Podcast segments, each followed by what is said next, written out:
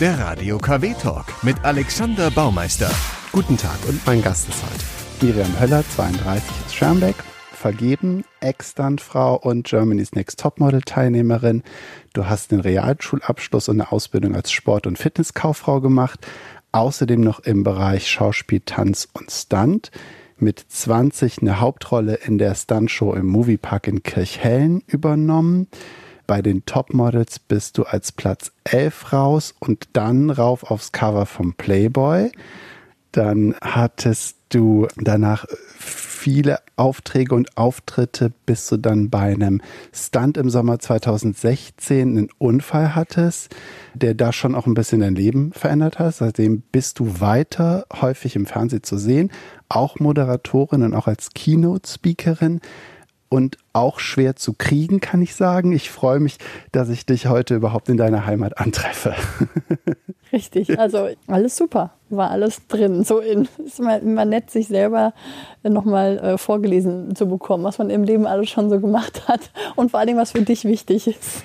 Es ist ja einfach nur reduziert ein paar Sachen, die, die man weiß, die einen ausmachen und deswegen frage ich auch nach, es geht ja gar nicht darum, das jetzt lückenlos alles aufgezählt hat, mein Gott, also so, ähm, aber so manchmal ist einem auch noch was wichtig zu sagen, hey, scheiße, jetzt sagt er da, dem ist das wichtig mit dem Playboy. Vielleicht. und ich habe meistens das gemacht, aber ich habe hier zum Beispiel noch nie jemanden interviewt, der sich für einen Playboy ausgezogen hat. Ja, dann los. ich habe aber tatsächlich damals die Staffel Germany's Next Topmodel geguckt. Das war eine der wenigen, die ich geguckt habe, weil ich da noch in Köln gewohnt habe. Wir haben uns donnerstags immer bei Leuten getroffen und Topmodels geguckt. Von daher, da habe ich dich auf jeden Fall auch gesehen. Na guck, und kannst dich noch an mich erinnern. Das ist ja. schon zehn Jahre her. Ist denn die Sache mit dem Playboy, wenn du jetzt aus so einer kleinen Gemeinde wie hier Schermbeck kommst, ist das nicht was, was hier wahnsinnig für Aufsehen gesorgt hat oder wo deine Eltern vielleicht gesagt haben, Kind, was tust du uns hier an? ja, also ich habe äh, selten etwas in meinem Beruf gemacht, was ich nicht mit meinen Eltern oder Großeltern abgesprochen habe, gerade wenn es um so heikle Themen ging wie sich ausziehen. Ne? Mhm. Weil da war mir ganz wichtig, ähm, ich komme hier wirklich aus einem kleinen Dorf und ähm, da wird viel geredet, da wissen die Leute manchmal mehr als ähm, man selbst über sich. Und deswegen war mir immer wichtig, alles, was ich äh, nach außen bringe, ist äh, quasi von den Eltern und Großeltern abgesegnet und auch okay für die. Und so war es beim Playboy dann auch, ne, dass ich einfach gesagt habe, hier ist die Anfrage, äh, was haltet ihr davon? Und da haben wir uns eigentlich einschließlich auch ähm, entschieden, ich ziehe mich einfach nicht nur aus und, und zeige mich nackt, sondern wenn ich mich ausziehe, dann auf die Höller-Variante, so wie ich bin.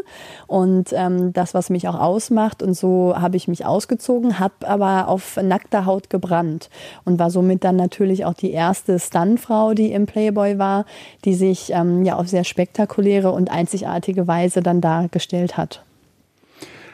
Du kommst direkt hier aus dem Ort aus Schermbeck oder in einem anderen Vorort? Nee, ich komme direkt hier aus Schermbeck. Also ich bin in Mülheim an der Ruhr geboren, mhm. denn äh, wir haben ein Familienunternehmen und unsere Tischlerei ist in Mülheim an der Ruhr. Mhm. Äh, bin aber immer hier, da wo wir gerade sitzen, äh, in diesem Elternhaus groß geworden, wo ich jetzt nach wie vor auch lebe. Okay. Du hast auch noch einen Bruder? Genau. Wie, wie seid ihr hier aufgewachsen?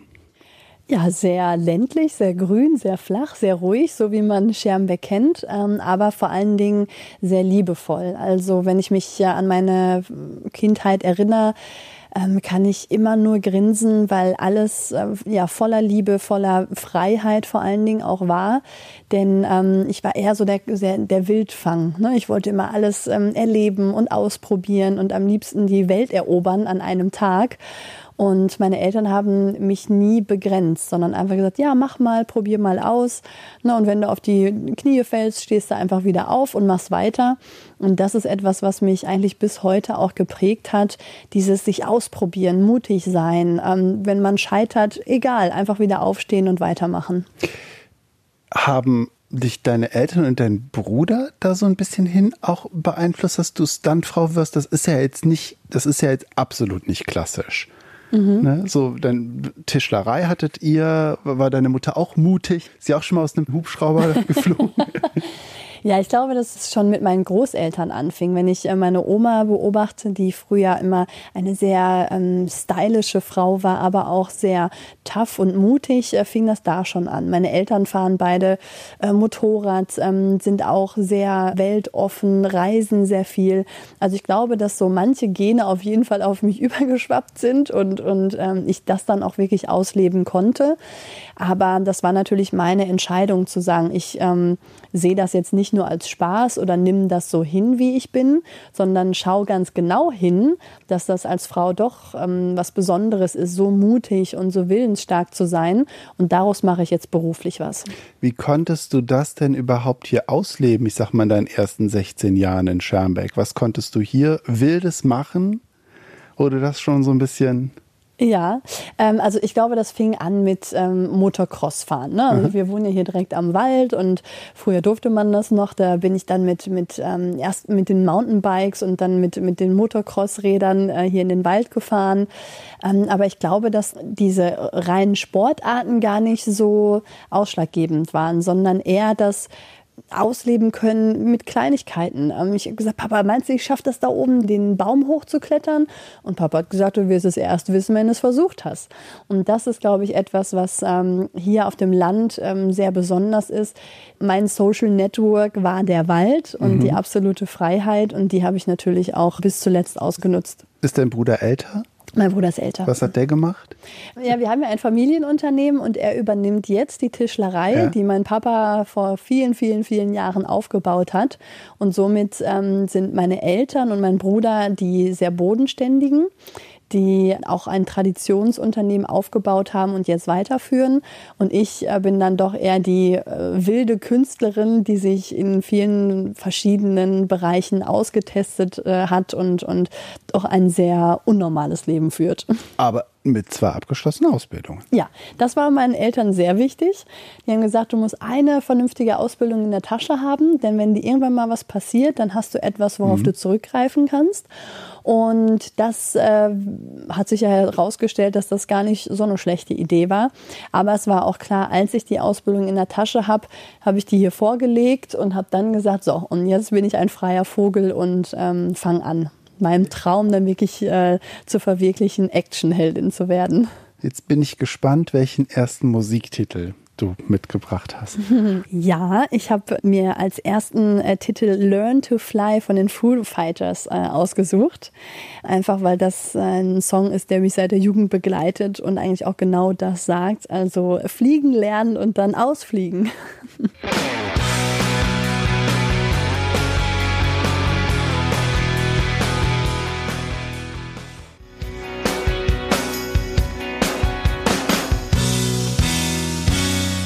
die Foo Fighters mit Learn to Fly. Ich bin bei Miriam Höller in Schermbeck. Du hast gesagt, wir sind in deinem Elternhaus, aber das hat nicht in der Form hier so existiert. Das, das ist jetzt alles neu. Genau, also Deine wir, Eltern hast du aber auch ausquartiert. Nein, meine Eltern äh, leben nebenan. Und äh, das ist auch mein Elternhaus, wo meine Eltern nach wie vor leben. Und ich äh, bin quasi deren Nachbarin.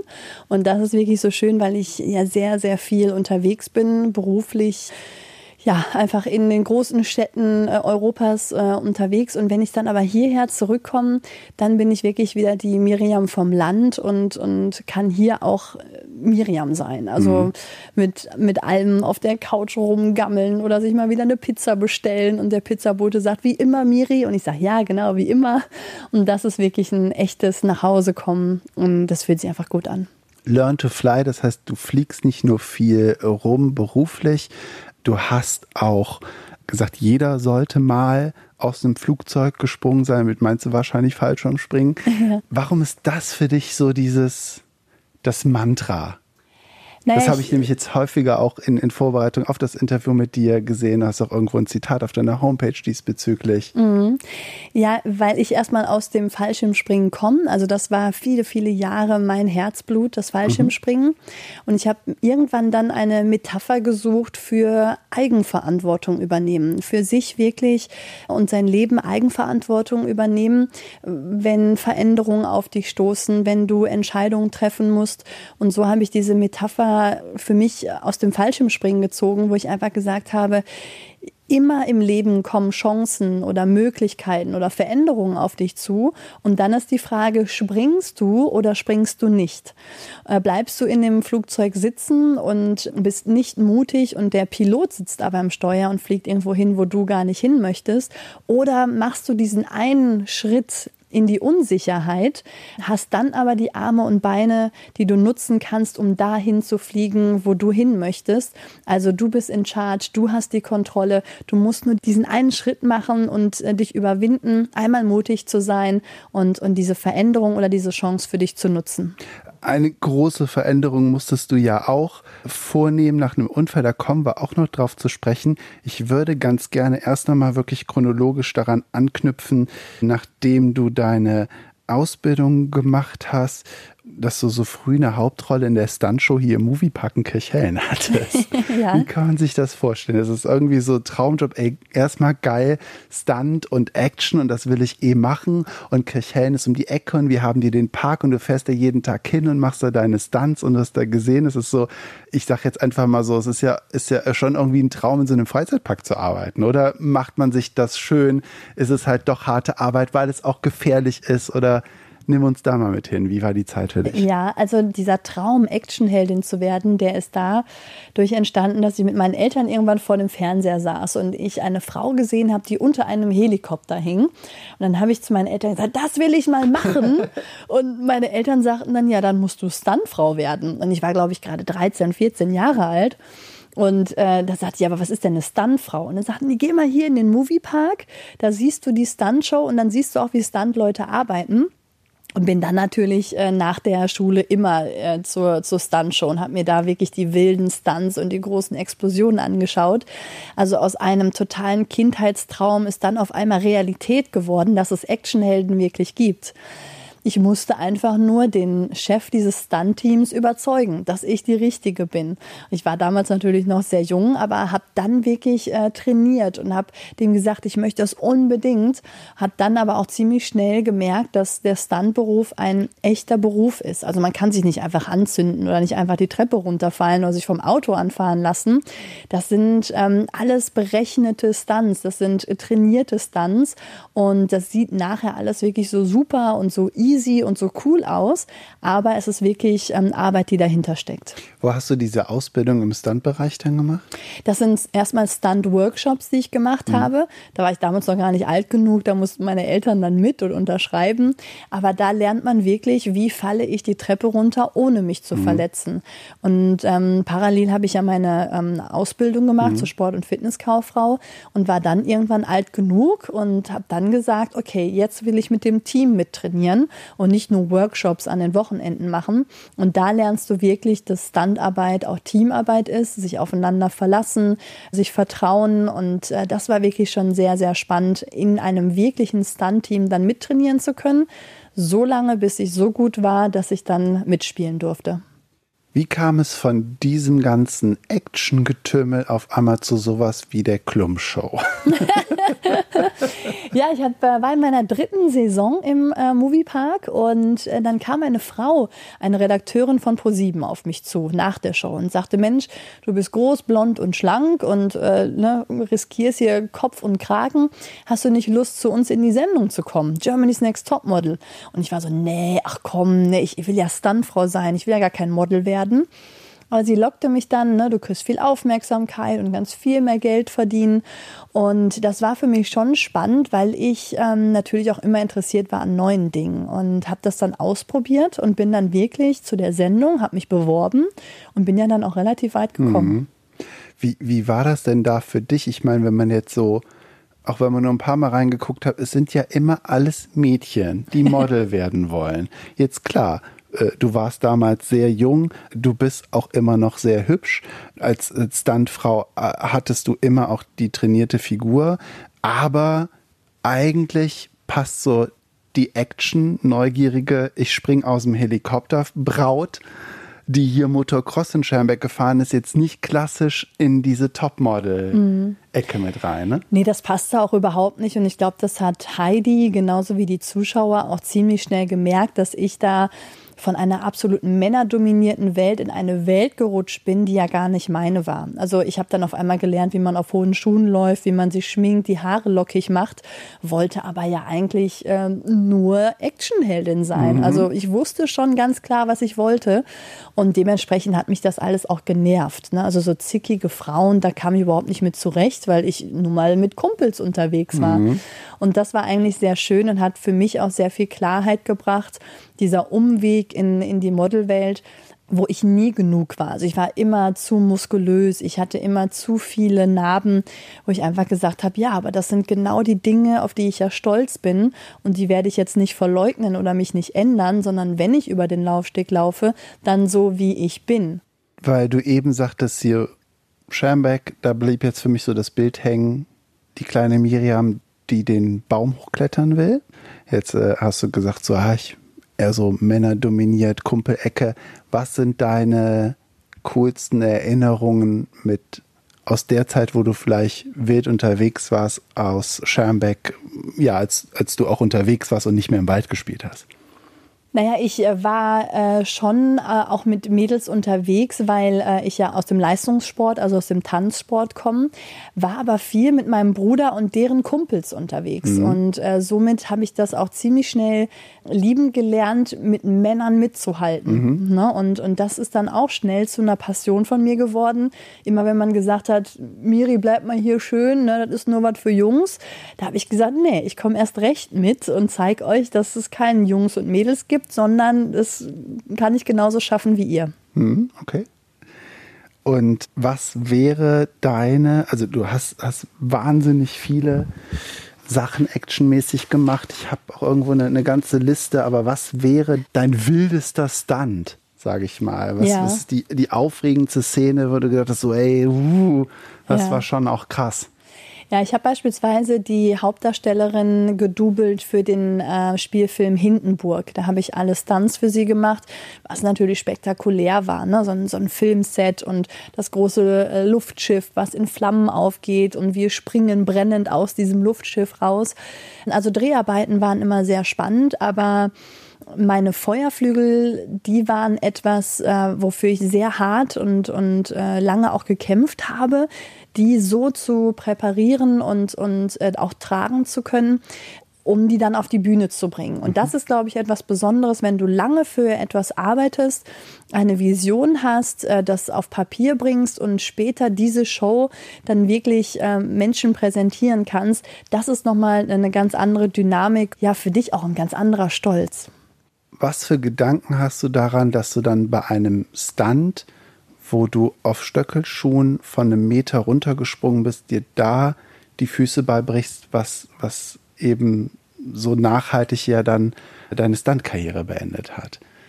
Ja, also ich war zehn Jahre lang unfallfrei, was in unserer Branche eine sehr gute Quote ist. Ne? Ich habe immer sehr gut auf mich aufgepasst und habe auch wirklich viele schwere, gefährliche Stunts gemacht dass ich mich dann aber bei für mich einem sehr einfachen Stunt aus der Routine heraus verletze, ähm, tut meinem Ego schon sehr weh. Mhm. Und äh, das ist etwas, womit ich lange sehr schwer nur ähm, umgehen konnte, zu sagen, hey, ich bin doch eine der besten Stuntfrauen, ich weiß doch, wo die Gefahren sind.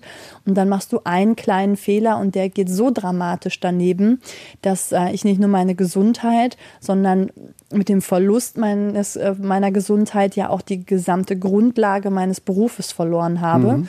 Und erst als das soweit war, ist mir das bewusst geworden, dass mein Körper und meine Gesundheit mein Kapital ist. Mhm. Weil du jetzt sagtest, Fehler, also Kannst du benennen, was du da falsch gemacht hast? Oder wie, wie ist, ist das nicht einfach? Also, ich denke immer, so ein Unfall ist ein Unfall, das kann man, kann Genau, ein Unfall ist ein Unfall und da passiert nicht nur eine Sache falsch, sondern viele, viele Kleinigkeiten. Das ist wie ein Zahnrad, was ineinander greift. Die erste Sache geht falsch, ja, das kriegen wir ausgebügelt. Die zweite, die dritte, die vierte, die fünfte. Dieser Stunt ging ja zehn, elf Mal gut. Das mhm. war ein Fotoshooting, bei dem aber dieses Foto nicht gelingen wollte. Und ich mhm. musste immer und immer wieder mich unter den Helikopter hängen, um äh, dieses Foto hinzubekommen und bin immer wieder abgesprungen. Nur einmal Mal ähm, war der Helikopter ein bisschen zu hoch, der Wind stand anders und ich bin anders mit den Füßen aufgekommen als die anderen zehn Male. Und das ist genau das, was ich meine. Da kommen viele Dinge zusammen, die schlussendlich dann zu einem Unfall ja, zusammenfügen und dann ist es einfach Schicksal, mhm. Zufall, wie auch immer man das nennen möchte. Aber schlussendlich war das äh, das Ende meiner Karriere. Du hast eben häufiger Actionheldin gesagt. Hast du eine Lieblings-Actionheldin? ja. ja, also ich fand immer die Ninja Turtle total cool. Immer wenn ich in der Badewanne gesessen habe, habe ich mir den Ninja Turtle äh, gespielt. Da war ich ganz klein. Ich fand nämlich immer so cool, wie die die Pizza hochgeworfen haben und dann in der Luft zerschnitten haben. Aber später ist es dann schon Wonder Woman geworden, weil mhm. ich natürlich auch ein, eine weibliche Person brauchte, zu der ich aufgeschaut habe. Und das war wirklich etwas, was für mich einfach faszinierend war, dieses Fliegen können und außergewöhnliche Kräfte zu haben. Das war ja wirklich ein Kindheitstraum. Ein anderer Grund, warum mich das so extrem wundert, aber vielleicht rührt es auch daher, dass du das sagst, so, ah, fliegen und jeder muss mal aus dem Hubschrauber geflogen sein. Und dann, jetzt, ich wusste gar nicht, dass das ein Stunt war, wo auch wieder ein Hubschrauber im Einsatz war. Äh, du hattest ja noch einen anderen schweren Schicksalsschlag. Du hast ja einen Lebenspartner verloren, weil der ein Hubschrauber Unglück hatte. Mhm. Ist das deswegen nochmal auch, auch so stark mit diesem aus dem Hubschrauber springen? Oder so, so dieses, dass du versuchst, aus diesen negativen Sachen wirklich ein, nochmal einen anderen Mut oder was Positives zu ziehen? Oder das ist jetzt ein, ein komischer Vergleich, aber er ist ja nicht mhm. aus dem mhm. Hubschrauber gesprungen, er hatte einen, einen Unfall damit. Ne? Aber äh, mhm. so deswegen wird mir immer so. Ja, also der Hubschrauber zieht sich äh, schon äh, durch mein Leben. Immer wenn ich ähm, an diese Kreuzungen, wie man die so schön nennt, äh, denke, die mich nun mal auf meinen Weg gebracht haben und wo ich äh, scheinbar die richtigen Entscheidungen getroffen habe, dann war oftmals ähm, irgendwo auch ein Helikopter ähm, involviert. Ne? Und so hat mein Traum begonnen, so ist meine, mein Stuntberuf geendet, so ist mein Lebenspartner gestorben. Aber die, die Aussage, jeder sollte mal aus einem Flugzeug springen, äh, die hat damit gar nicht so viel zu tun. Okay. Das ist nur eine Metapher dafür, mutig zu sein dass jetzt mein Lebenspartner mit dem Helikopter abgestürzt ist, ähm, ist aber auch wieder ein Gefühl von mir, wo ich sage, hey, er ist äh, dabei gestorben, was er am meisten geliebt hat. Und auch er war mhm. mutig und, und hat äh, immer so gelebt, wie, wie er das wollte, immer mutig Entscheidungen getroffen. Also die Verbindung ist nicht wirklich da zu, zu dieser Aussage Flugzeug und Helikopter. Aber um auf deine Frage zurückzukommen, ähm, ja, der Helikopter ist ähm, ja sowas wie ein roter Faden in meinem Leben.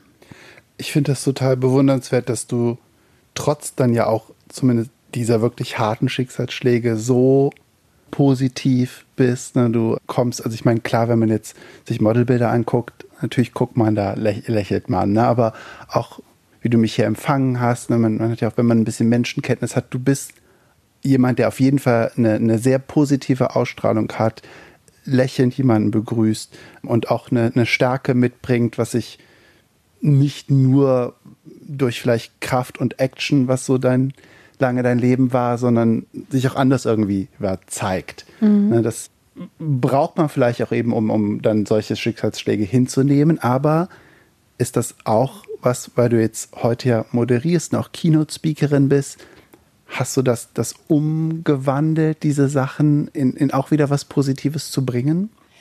Ich glaube, dass man äh, das nicht braucht, um durch äh, Schicksalsschläge stärker hervorzugehen. Ich glaube, dass wir alle das haben. Mhm. Nur die einen sind mutig, das aus sich herauszuholen und die anderen bleiben dann lieber in der Opferrolle, weil die doch sehr einfach ist. Mhm. Und äh, für mich war ganz klar, die Miriam, die ich vorher war, dieses willensstarke, mutige, lebensfrohe, äh, positive, das möchte ich nicht verlieren. Das möchte ich mir irgendwie wiederholen. Und auch da gab es einen Moment, wo ich in den Spiegel geschaut habe und habe gedacht, von, von dieser alten, in Anführungsstrichen, Miriam ist nichts mehr da. Du bist leer, du, ähm, deine Haut ist weiß, du siehst müde, erschöpft und traurig aus und nichts von dem, was dich immer ausgezeichnet hat, ist mehr da. Und so habe ich dann wirklich Schritt für Schritt angefangen, mir die alte Miriam wieder zu erkämpfen, zu überlegen, hey, was lässt mich denn strahlen? Was lässt mich denn positiv denken? Wer ist denn in meinem Umfeld, äh, der mich wieder glücklich stimmen kann?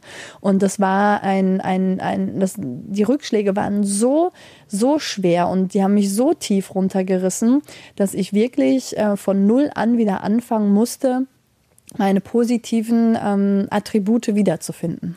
Man sagt ja immer die drei wichtigen Säulen, Gesundheit, Familie, Partnerschaft, Umfeld und dann eben Job, Karriere. Mhm. Wenn du jetzt durch einen Unfall, der dich gesundheitlich geschädigt hat, quasi mhm. deine Karriere verloren hast und dann auch noch den schweren Schicksalsschlag mit dem Partner, mhm. die ist ja wirklich alles innerhalb kürzester Zeit einmal davon gerissen wird. Wer hat dich denn da aufgefangen? Also das hast du nicht alleine wahrscheinlich im Spiegel irgendwann entdeckt, um dich aufzubauen. Wer war das? Waren das Eltern?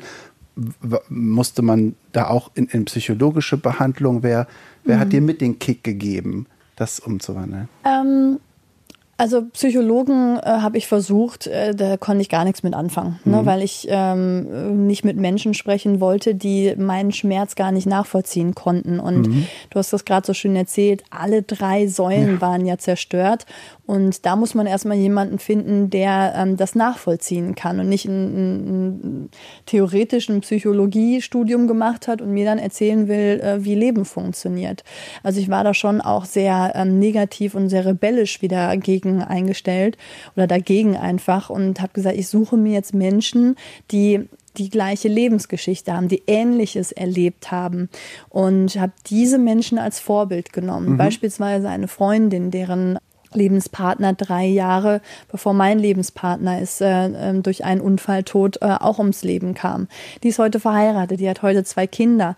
Und mit ihr habe ich mich getroffen, habe gesagt, wie konntest du dich wieder in einen neuen Partner verlieben? Mhm. Und das sind Menschen, die deinen Schmerz teilen und denen ich dann auch zuhöre, weil die es ja schon geschafft haben. Mhm. Und das ist immer so mit meinem größten Tipp, den ich, was auch immer den Menschen da draußen passiert, mitgebe. Halte dich an Menschen, Menschen, die schon da sind, wo du hin willst, weil von denen kannst du ganz viel lernen und dir ganz viel abschauen.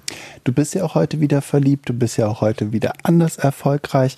Da kommen wir auch noch drauf zu sprechen. Gibt es zu diesem Ganzen ein, einen Song?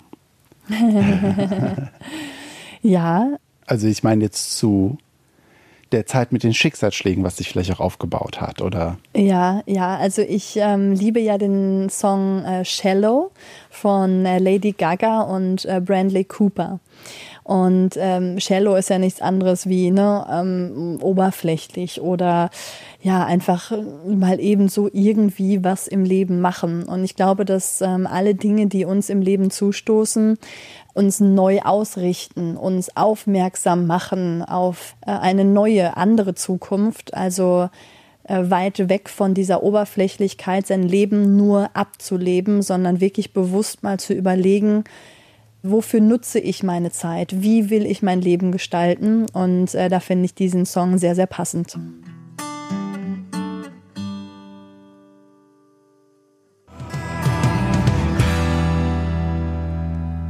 Ja, aus A Star is Born, Shallow, die, die Untiefe oder auch oberflächlich, Lady Gaga, Bradley Cooper. Ich bin bei Miriam Höller, die viele vielleicht als Stuntfrau kennen, vielleicht auch noch aus der Zeit vom Moviepark. Vielleicht hatte ich auch der eine oder andere bei Germany's Next Topmodel gesehen, im Playboy oder hat deine Karriere heute verfolgt.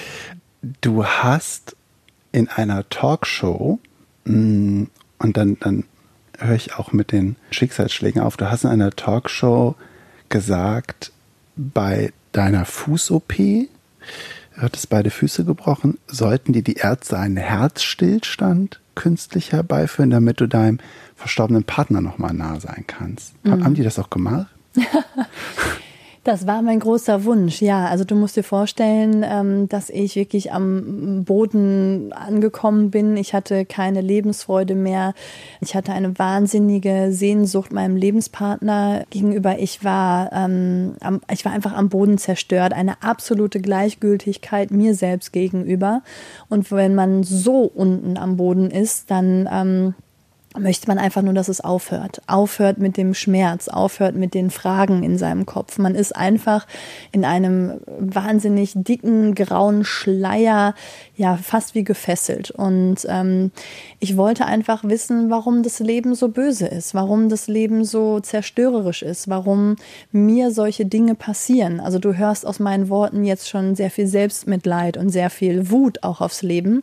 Ich wollte es einfach nur verstehen. Mhm. Und in dieser sehr dramatischen Phase, in der ich war, habe ich den ähm, Arzt gefragt, ob er mir einen Herzstillstand zufügen kann bei der nächsten Operation. Nur mit der kleinen Hoffnung, vielleicht irgendetwas zu sehen, zu erleben, vielleicht Hannes nochmal wieder zu sehen. Und er sagte mir dann, weißt du, Miriam, ich kann das machen. Die Gerätschaften sind dafür da und du wirst auch klinisch tot sein für ein paar Sekunden. Du wirst auch etwas sehen und erleben. Aber du wirst zurückkommen, du wirst mir davon erzählen. Du wirst aber nie wissen, ob das echt war oder nicht. Und es wird auch nie jemanden geben, der das beweisen kann, was du da gesehen hast oder es in Frage zu stellen. Also es gibt keine Beweise für das Leben nach dem Tod. Es, es gibt keine Beweise für Gott. Ne? Und das musst du ganz für dich alleine entscheiden und dafür brauchst du gar keinen Herzstillstand, sondern du musst für dich entscheiden, woran du glauben möchtest. Und so habe ich mich einfach hingesetzt und habe gesagt, ich möchte daran glauben, dass die Menschen, die schon vor uns gegangen sind, noch irgendwo bei uns sind. Und das hilft mir, meinen Alltag bis heute zu bestreiten. Wenn ich etwas Wunderschönes sehe, wenn ich erfolgreich bin, ähm, dann sage ich, hey Hannes, hast du es gesehen? Warst du mhm. dabei? Und ich weiß, er ist dabei, er ist bei mir. Und solange mir keiner beweisen kann, dass es nicht so ist, lebe ich so besser. Mhm. Aber die haben es nicht gemacht mit dem Herzstück. Nein, Gut. die haben es nicht gemacht. Hast du denn andere Antworten auf die Fragen gekriegt, die du jetzt gerade auch alle gestellt hattest? Ich glaube, dass es äh, im Leben Fragen gibt, auf die wir keine Antworten bekommen. Beispielsweise die Warum-Frage. Mhm. Warum passiert mir das im Leben? Warum ist das Leben so? Und ähm, mit diesen Fragen können wir uns unser Leben lang beschäftigen. Wir werden aber nie eine Antwort bekommen. Ich habe herausgefunden, dass du dir die richtigen Fragen stellen musst, wie was will das Leben mir mit diesen Rückschlägen sagen? Wohin will das Leben mich neu ausrichten? Was kann ich aus dem Gelernten, aus den Schicksalsschlägen für mich in Zukunft nutzen?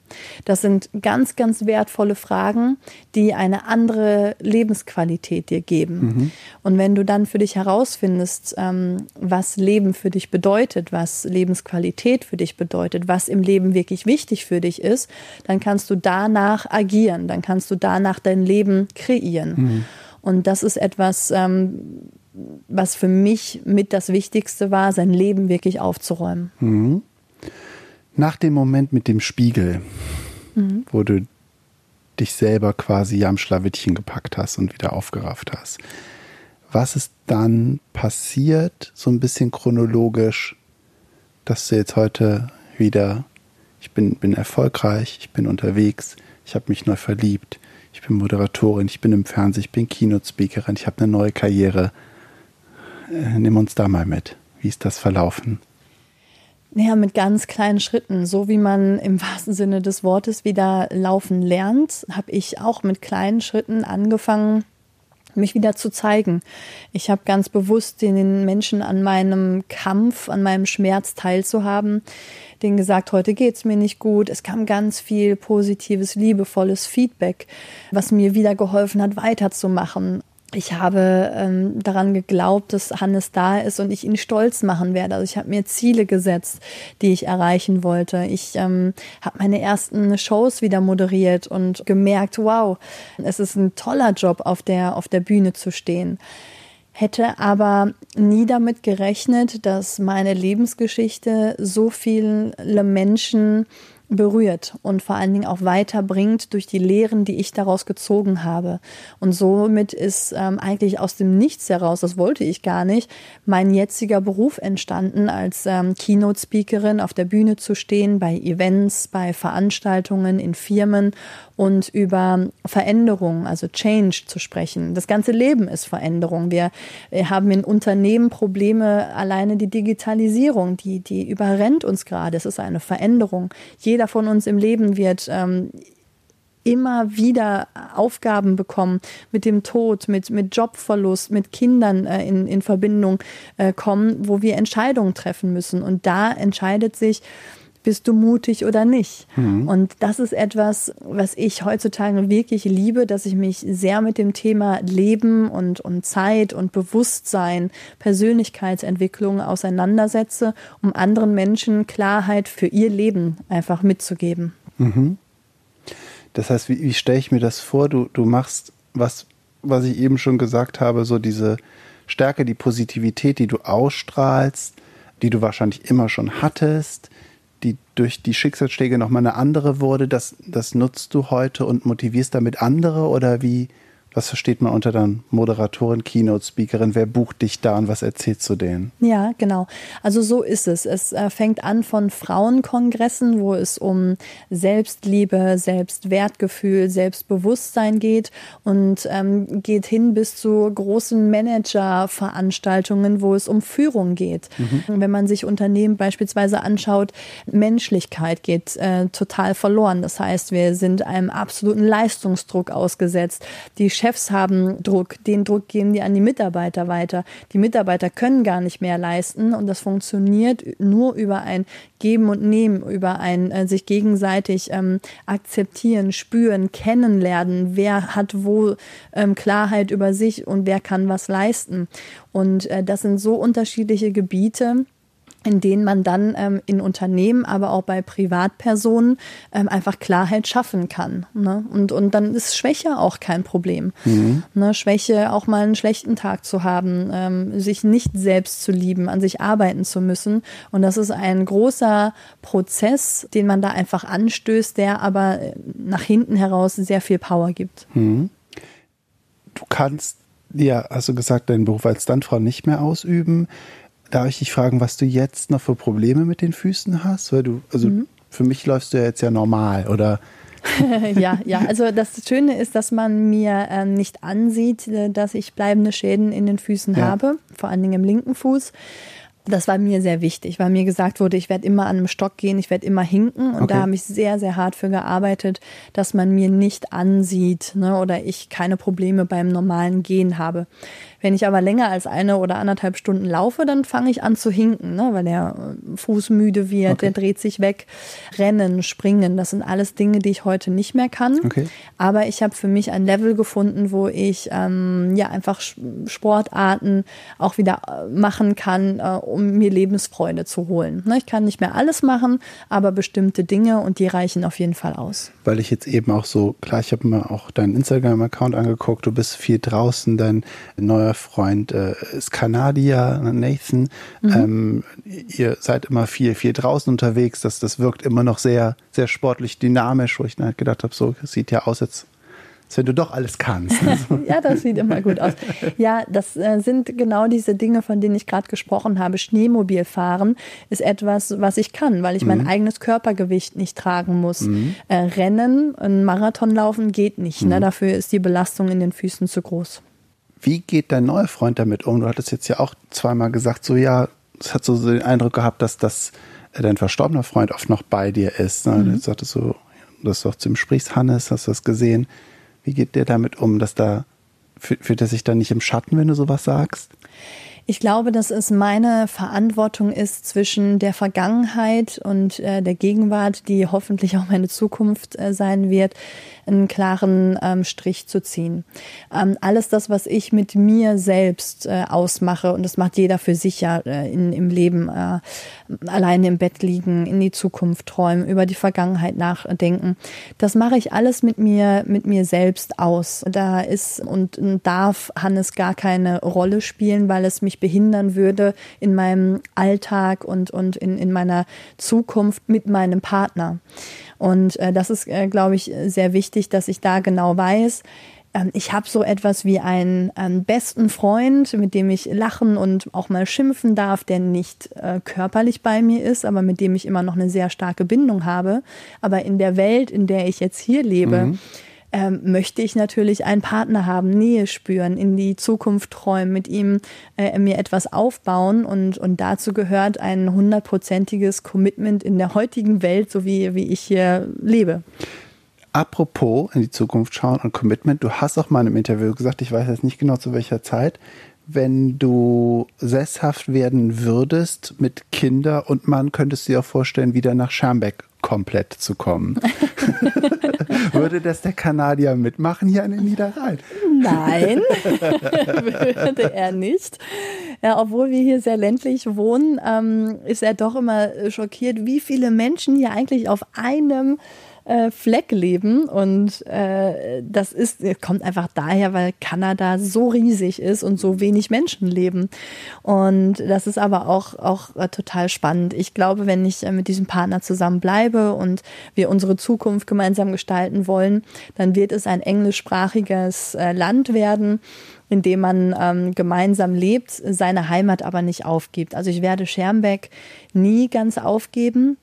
Das liegt daran, weil ich einfach weiß, wie es ist, für jemanden ins Ausland zu gehen, sein Umfeld ähm, ja hinter sich zu lassen und etwas Neues aufzubauen. Dieser Plan geht dann nicht auf.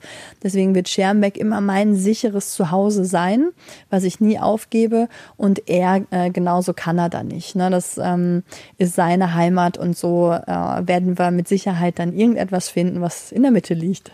Genau, du hast nämlich irgendwo ich gelesen, gelesen, gelesen. Mm, mm, mm Sie sind auf der Suche nach einem Ort, in dem man gemeinsam leben kann. Weil du sagtest so, wenn ich bei ihm bleibe, hier steht auch, will Mutter werden und Familie gründen mit ihm. Ja, das stimmt.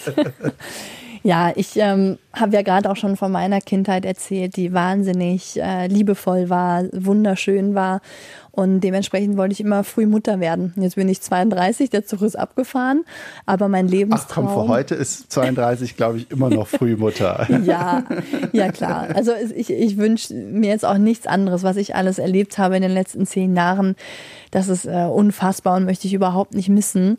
Ähm, merke aber einfach, dass ähm, ich äh, jetzt auch ruhiger werde. Ich muss gar nicht mir selbst oder anderen mehr beweisen, was ich nicht alles Tolles kann sondern es ist schon mehr auch Fokus auf Ruhe, sich setteln, äh, natürlich weiterhin ähm, erfolgreich sein und einen schönen Job haben. Aber ähm, ja, an heiraten und Kinder kriegen hätte ich schon Spaß in der nahen Zukunft. Du hast dir auch wieder einen extremen Action-Typen ausgesucht, oder ist das auch nur was Instagram einem zeigt? ähm, auch er ist genauso actionverliebt äh, wie ich. Äh, anders wird das, glaube ich, auch gar nicht zusammenpassen, wenn man einander nicht versteht oder nicht nachvollziehen kann dass man Action, Abenteuer und Risiko liebt. Äh, aber auf der anderen Seite ist er genauso wie ich auch ein Ruhepol. Ne? Und, und so lebt man die actionreichen Seiten äh, zusammen aus, kann aber auch ganz normal Paar sein, einfach mal eine Pizza bestellen und äh, abends den Fernseher anmachen. Ne? Und ja, ich glaube, dass das immer die perfekte Mischung ist, einen Partner zu finden, der so in, in, in die gleiche Richtung denkt. Was ist der dritte Musiktitel, den du mitgebracht hast? so, nehmen wir jetzt etwas richtig Fetziges oder wir sind ja aus den tiefen Themen, sind wir schon raus, ne? Ja, als dritten Titel habe ich mir ausgesucht Life is a Highway äh, von den Flats und das ist ähm, für mich wirklich auch so ein, so ein, so ein so eine tolle Aussage irgendwie. Das ganze Leben ist wirklich wie ein Highway, also wie, wie eine Autobahn. Du kannst äh, Abzweigungen nehmen, du kannst von der Autobahn runterfahren, wieder drauffahren. Also ein äh, buntes Kuddelmuddel von schnell bis langsam. Ein totaler äh, Motivationssong, den ich gerne beim Sport und beim Training höre. Äh, und deswegen habe ich mir den ausgesucht. Ich bin gespannt, ich sag mir gar nichts. Echt? Doch, klar kennst du den. Ein total gute Laune-Song. Ah, es ist aus einem Pixar-Film. Cars auch? Auch, ja. Mhm.